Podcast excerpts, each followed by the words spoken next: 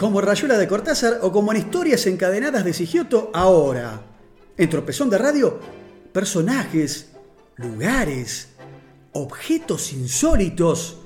En los informes especiales de Mo, para nada casual.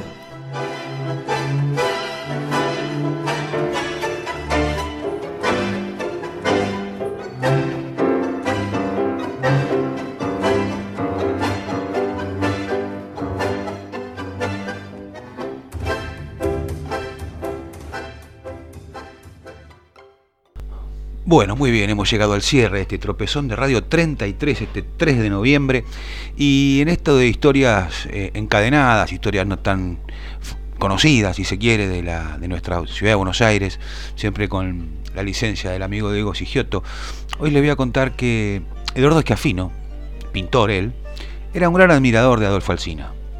Un día, el artista se encontraba casualmente en la Plaza de Mayo, cuando vio una manifestación bastante hostil eran alrededor de 60 hombres que vociferaban e injuriaban a alguien que iba dentro de un coche.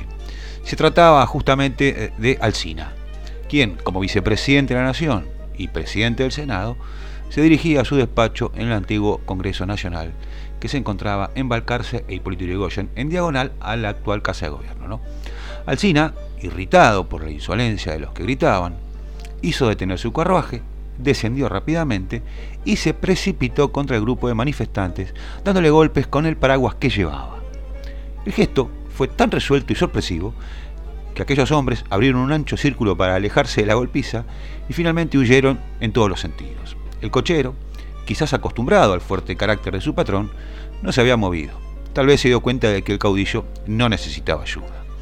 Las vueltas de la vida hicieron que Esquiafino se cruzara nuevamente con ese paraguas salvador.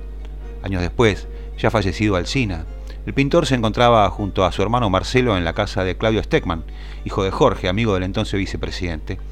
Cuando iban a salir de la vivienda, justo caía un fuerte chaparrón. Steckman le prestó entonces un paraguas, haciéndole notar que había sido olvidado una vez por don Adolfo en casa de su padre. Entonces, Esquiafino recordó aquel incidente años atrás con el paraguas en la Plaza de Mayo. Su hermano, de casualidad, hizo girar el puño de plata maciza de forma ganchuda y así vieron con sorpresa que se destornillaba fácilmente y se desprendía quedando colgado de varios alambres de color. Era una cachiporra disimulada que Alcina había sabido utilizar ferozmente aquel día de la laboraltada manifestación. Y hablando de paraguas, para continuar en este derrotero de que siempre, como decimos nosotros, nada es casual, voy a recordarles que nada más útil que un paraguas, justamente si lo sabrá Alcina, ¿no? No solo para espantar a posibles agresores, sino para cubrirse de la lluvia, por supuesto. Y ese uso fue el que le dio el secretario general de la CGT, José Ignacio Rucci, a su paraguas la lluviosa jornada del 17 de noviembre de 1972. Aquel día, el expresidente Juan Perón retornaba a la Argentina luego de un exilio forzoso de 17 años. Lo hacía a bordo de un charter de la aerolínea Alitalia, acompañado de infinidad de seguidores, políticos, sindicalistas, artistas, deportistas, intelectuales, que todos fueron a buscarlo a Madrid. El avión que traía Perón y a sus compañeros tocó tierra a las 11.08 de ese día. El aeropuerto de Seiza se encontraba rodeado por un impresionante operativo militar para evitar que se congregaran seguidores del líder justamente en el lugar. Gran cantidad de tropas, vehículos de combate y de apoyo logístico ocupaban la pista y varios helicópteros sobrevolaban además el área. Al abrirse la puerta del avión, se acercó el jefe del aeropuerto y le dijo a Perón que, que ya guardaba de pie, vengo a invitarlo a descender. Y mi hijo, ¿a qué hemos venido sino a bajar? Fue la respuesta del líder. El expresidente bajó con agilidad las escalerillas acompañado por su esposa, María Estela Martínez, por Héctor Campos y José López Riga. Al pie se abrazó efusivamente con Rucci y con Juan Manuel Abal Medina, a la sazón secretario general del Partido Justicialista.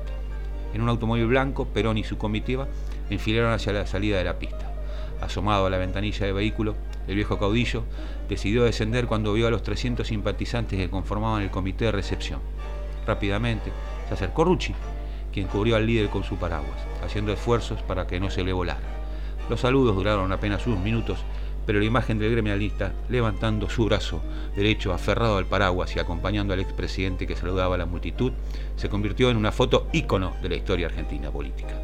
Al año siguiente, el 25 de septiembre, Rucci sería asesinado con 23 balazos a salir de su casa en el barrio de Flores, y el ingenio popular bautizó al fallecido líder sindical Traviata, comparándolo con las galletitas de agua cuyo eslogan era la de los 23 agujeritos.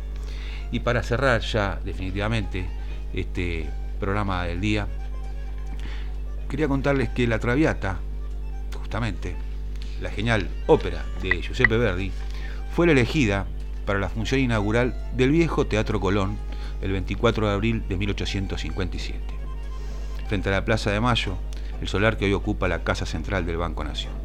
El teatro, diseñado por el ingeniero Carlos Enrique Pellegrini, fue un alarde de técnica. Para su construcción se utilizaron por primera vez en el país tirantes y armazones de hierro. El escenario, el más amplio que se había construido hasta esa fecha, estaba equipado con la tecnología necesaria para grandes puestas escenográficas.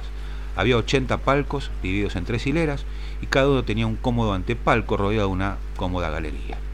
Se conocían también como novedad los palcos altos, dado que las salas porteñas hasta ese momento tenían palcos bajos y balcón.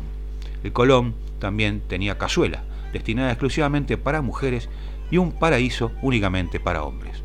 La platea tenía forma de herradura y se había construido también por primera vez en la ciudad en plano inclinado.